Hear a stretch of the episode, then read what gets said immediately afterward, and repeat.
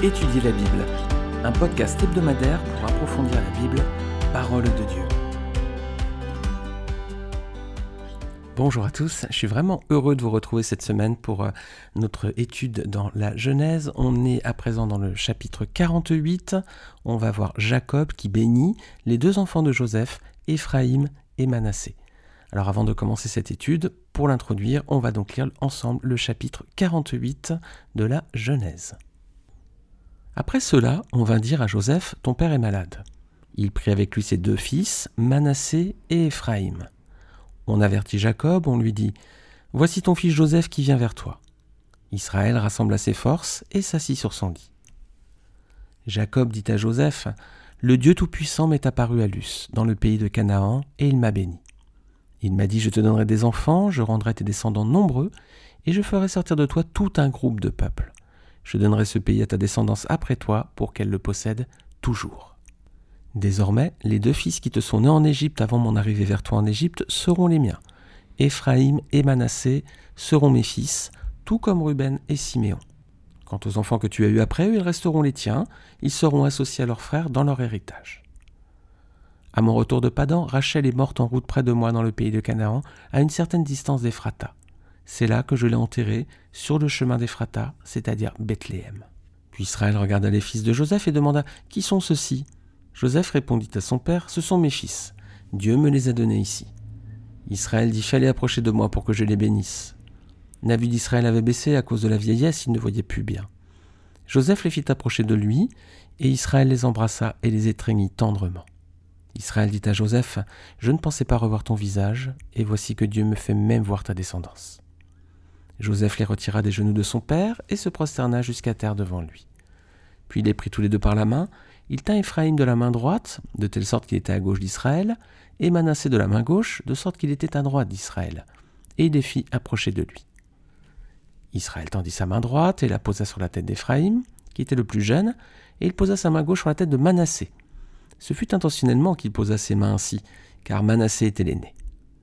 Il bénit Joseph et dit Que le Dieu devant lequel ont marché mes pères Abraham et Isaac, le Dieu qui a pris soin de moi depuis que j'existe jusqu'à aujourd'hui, l'ange qui m'a délivré de tout mal, bénisse ces garçons.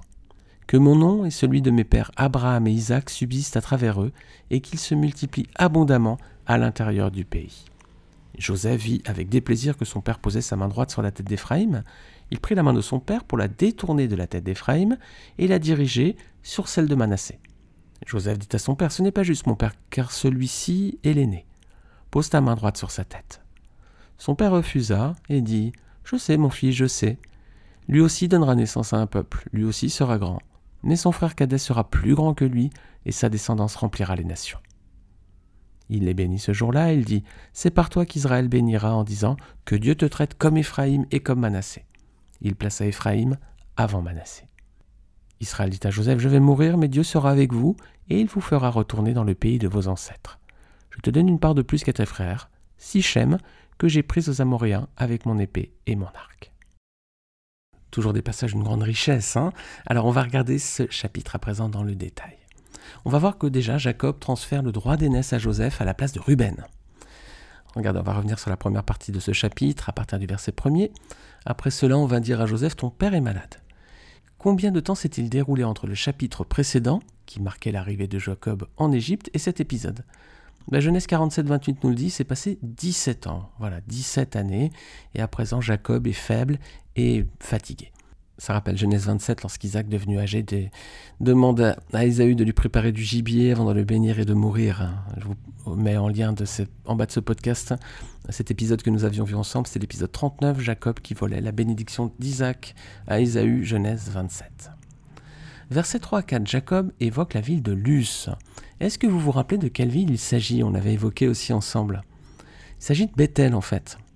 C'est là que Jacob fera le rêve de l'échelle, Genèse 28, et c'est également là que se rendra Jacob après avoir quitté Sichem suite à l'agression de Dinah.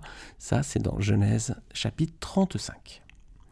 Alors, versets 5 à 6, Jacob va adopter à présent les deux enfants de Joseph, hein, Ephraïm et Manassé.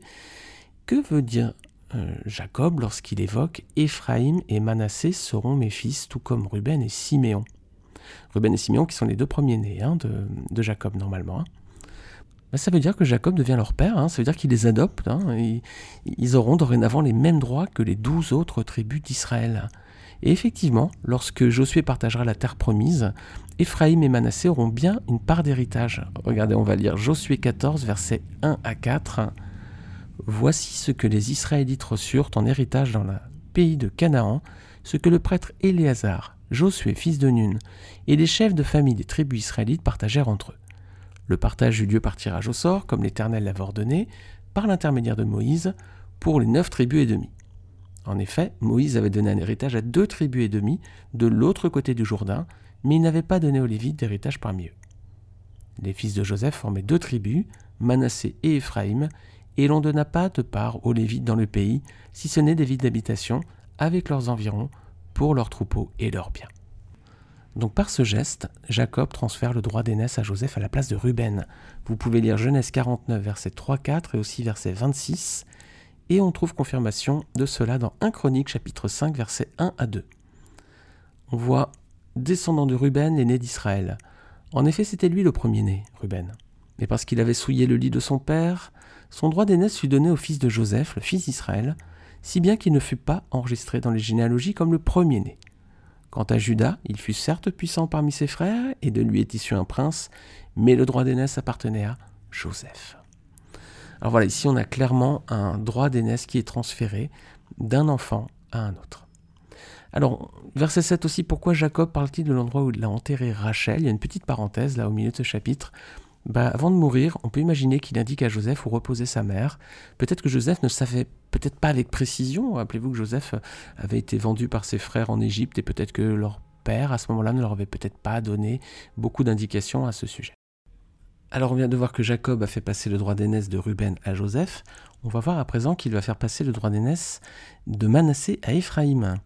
Regardez, verset 8 à 10, Jacob est presque aveugle à présent. Hein. il va bénir ses deux petits-enfants nés de Joseph. Et on voit verset 10 que Israël embrassa les fils de Joseph et les étreignit tendrement.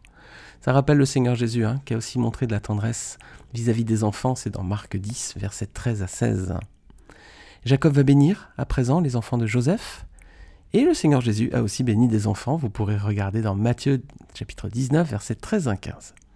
Alors quel âge avaient Éphraïm et Manassé selon vous à ce moment-là? Ben, Ils avaient au moins 19 ans, ils avaient presque la vingtaine. Hein. Regardez, ils sont nés juste avant la famine, c'est un détail qu'on trouve dans Genèse 45, verset 50. Donc ils sont nés juste avant la famine. Joseph était déjà père depuis au moins deux ans lorsqu'il s'est révélé à ses frères qui étaient venus chercher du blé en Égypte. On trouve ce passage en Genèse 45, verset 6. Et ensuite, Jacob a vécu au moins 17 ans en Égypte avant de mourir, c'est ce qu'on a vu un petit peu plus haut. C'est alors qu'il va bénir Manassé et Ephraïm, juste un peu avant sa mort. Genèse 47, verset 28. Donc on a au moins deux ans, c'est le, laps de temps entre le moment où la famine commence et où Joseph se révèle à ses frères. Et ensuite on a 17 ans, c'est les 17 années de Jacob en Égypte. Donc ils ont à peu près 19-20 ans à ce moment-là. Alors comment est-ce que Joseph place-t-il ses enfants? Bah, Éphraïm, le plus jeune, à gauche d'Israël, et Manassé, l'aîné, à droite d'Israël. Ce qui est la norme. Hein. Être assis à droite, c'est la situation de plus grand privilège en général, être assis à la droite du roi. Et comment Jacob place-t-il ses mains? Sa main droite sur Éphraïm et sa main gauche sur Manassé. C'est exactement l'inverse de ce que voulait Joseph. D'ailleurs, Joseph ne va pas être content. Versets 15 à 17, on voit que Joseph bénit donc Éphraïm et Manassé.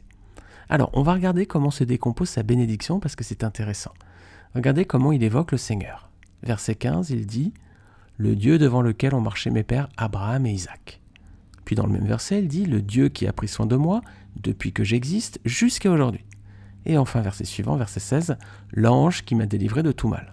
Voilà, le Dieu devant lequel ont marché mes pères, le Dieu qui a pris soin de moi, l'ange qui m'a délivré de tout mal on a ici une image de la Trinité. Hein. On a un Dieu en trois personnes finalement. C'est une règle de trois dans la Bible. Souvent il y a une construction trinitaire hein, par, trois euh, dans, des ordres d'idées, de versets, de pensées. Et là on a clairement un Dieu qui est présenté, qui est appelé trois fois du moins, donc on peut avoir une image certainement de la Trinité ici. Même si ce n'est pas forcément le Père, le Fils et le Saint-Esprit, mais en tout cas ils sont évoqués.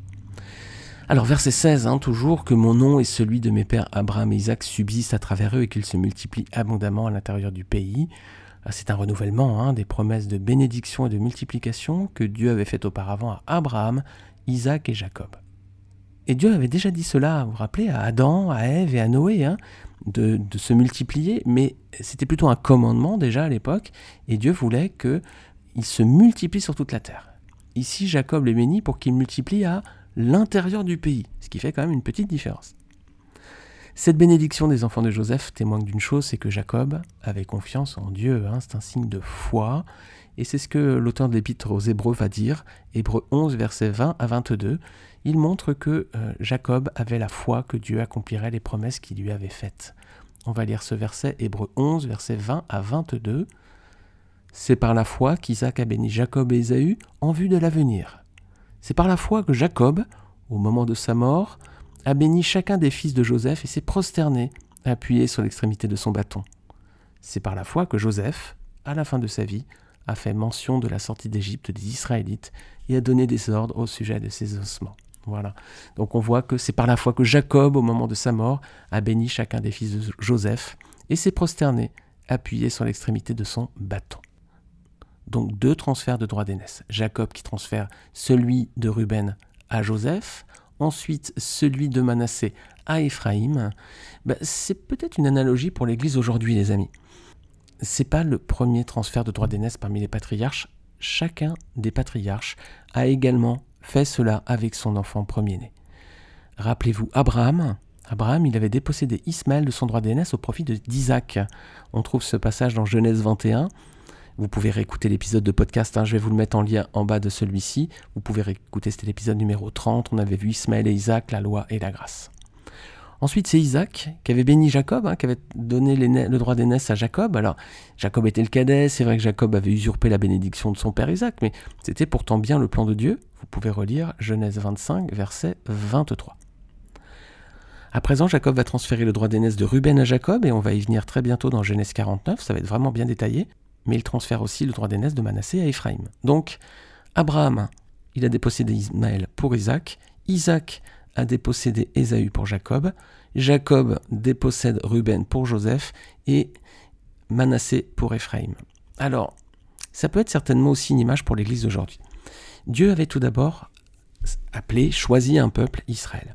Il avait scellé avec eux une alliance, l'ancienne alliance l'histoire montre que, et la parole de Dieu, hein, qu'Israël s'est montré infidèle au fil des années, au fil des siècles. Donc Dieu a envoyé son Fils pour réconcilier le monde entier avec lui. On lit ce passage dans Jean 3, 16, hein, qui est bien connu. On voit que, en effet, Dieu a tant aimé le monde qu'il a donné son Fils unique afin que quiconque croit en lui ne périsse pas, mais ait la vie éternelle.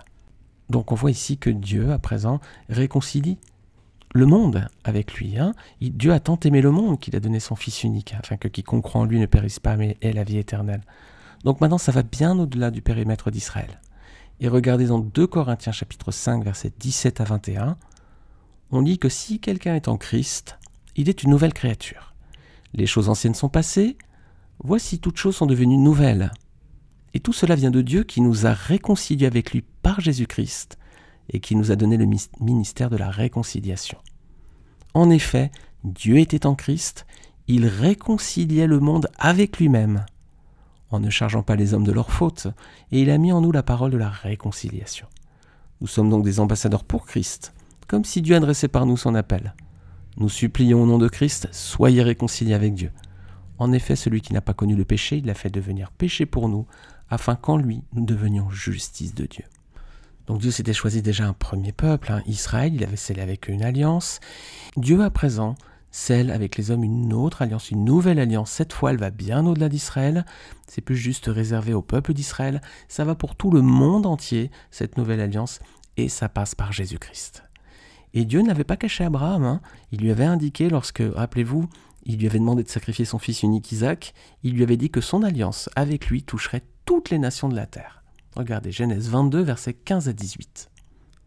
L'ange de l'Éternel appela une deuxième fois Abraham depuis le ciel. Il dit Je le jure par moi-même, déclaration de l'Éternel, parce que tu as fait cela, et que tu n'as pas refusé ton fils unique. Je te bénirai, je multiplierai ta descendance. Elle sera aussi nombreuse que les étoiles du ciel, pareille au sable qui est au bord de la mer. De plus, ta descendance possédera les villes de ses ennemis. Toutes les nations de la terre seront bénies en ta descendance, parce que tu m'as obéi. Voilà, on voit ici clairement que Dieu dit à Abraham, toutes les nations de la terre seront bénies en ta descendance parce que tu m'as obéi. Abraham est le père des croyants, le père de ceux qui ont la foi. Donc on voit que la promesse va bien au-delà d'Israël, elle est pour toutes les nations de la terre. Et cette promesse s'accomplit pleinement en Jésus-Christ. D'ailleurs, le sacrifice du Fils unique Isaac en était une préfiguration. On va voir à présent un, autre aspect, c'est que Dieu va utiliser parfois le nom d'Éphraïm pour désigner son peuple Israël. Verset 19, Jacob prophétise hein, qu'Ephraïm sera une nation encore plus grande que son frère Manassé. C'est bien ce qui va arriver dans le futur. Regardez Jérémie 31, versets 8 à 9, et vous allez voir comment Israël est appelé ici. Je vais les ramener du pays du nord, et je les rassemblerai des extrémités de la terre. Parmi eux figureront l'aveugle et le boiteux, la femme enceinte et celle qui accouche. Ensemble, ils forment une grande assemblée. Ils reviennent ici. Ils reviennent en pleurant, mais je les conduis au milieu de leurs supplications. Je les conduis vers des torrents d'eau par un chemin tout droit où ils ne trébucheront pas. En effet, je suis un père pour Israël et Éphraïm est mon premier-né. Voilà, clairement ici on a bien la confirmation qu'Éphraïm devient euh, le premier-né, c'est lui qui a le droit d'aînesse à présent.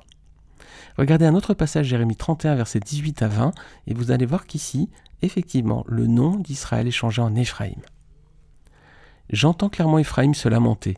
Tu m'as corrigé, je me suis laissé corriger, pareil à un jeune taureau qui n'a pas encore été dressé. Fais-moi revenir et je reviendrai, car tu es l'Éternel mon Dieu. Revenu à de meilleures intentions, je regrette mon attitude. Après avoir pris conscience de mon état, je me frappe la cuisse, je suis honteux, rempli d'humiliation, car je dois porter le déshonneur de ma jeunesse.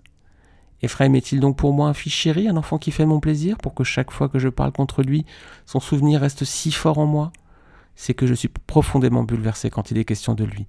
Je ressens beaucoup de compassion pour lui, déclare l'Éternel. Alors voilà, ici, on voit que Dieu parle de son peuple Israël en l'appelant Éphraïm. On voit clairement l'amour de Dieu pour son peuple Israël. Hein. et on voit aussi, peut-être et surtout, l'amour de Dieu pour le pécheur qui se repent. Hein. Vous avez vu qu'ici, il y a une attitude d'humiliation. Et Dieu bénit, Dieu ouvre la porte au pécheur qui se repent. Dernier aspect qu'on va regarder à présent, c'est que Jacob va donner un héritage supplémentaire à Joseph. Euh, juste avant sa mort, hein, il lui accorde le territoire de Sichem, cette ville qu'il a prise aux Amoréens, il nous dit verset 22, avec son épée et son arc. Est-ce que vous vous rappelez de cet épisode? Bah, C'est quand il revenait de chez Laban que Jacob avait retrouvé son frère Ésaü, Genèse 34. Ésaü lui avait proposé de le suivre jusqu'à Édom, Jacob lui avait dit de passer devant car il marchait plus lentement à cause des troupeaux et des enfants. Mais en fait, il avait pris la direction de Sukkot, l'autre côté, où il s'était construit une maison. C'est dans Genèse 33. Puis il s'était installé à Sichem, où il acquit un champ pour 100 pièces d'argent. C'est alors que sa fille Dina va sortir pour voir les filles du pays, va se faire violenter par Sichem, le fils de Hamor, le prince du pays. Genèse 34. Alors tous ces versets de la jeunesse que je cite, c'est des épisodes qu'on a déjà vus. Vous pouvez aller sur le site étudierlabible.fr, vous pouvez retrouver tous ces épisodes précédents. Et je, vous mets en lien, en bas de ce podcast, la page qui héberge cet épisode justement. Et là, vous pouvez avoir euh, des liens vers tous les podcasts précédents. Alors, est-ce que Jacob a pris Sichem avec son arc et son épée? Euh, Pas vraiment, hein, c'est plutôt ses fils en fait. Hein, si vous relisez Genèse 34, versets 25 à 26. Et pourtant, c'est bien là, Sichem, que Joseph va être enterré, mais ce ne sera pas dans la partie du pays qui a été prise avec violence par les fils de Jacob, ça va être dans une autre partie, c'est dans le champ que son père avait acheté.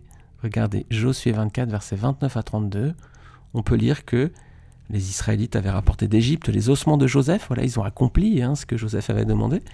Ils furent enterrés à Sichem, dans la partie de terrain que Jacob avait acheté au fils de Hamor, le père de Sichem, pour 100 pièces d'argent, et qui faisait partie de l'héritage descendant de Joseph. Voilà. Joseph a bien été enterré en Égypte, mais pas dans la partie du territoire qui avait été prise par la violence, c'est dans la partie que Jacob avait achetée honnêtement au fils de Hamor. Alors plus tard, Sichem va devenir une ville importante, très importante. Ce sera même la principale ville de la tribu d'Éphraïm. Et c'est ce qu'on va voir ensemble la semaine prochaine. Voilà. Merci encore de votre écoute, j'espère que cette étude vous aura intéressé. N'hésitez pas à découvrir les autres épisodes ou à les réécouter sur étudielabible.fr ou sur votre plateforme d'écoute de podcast préférée.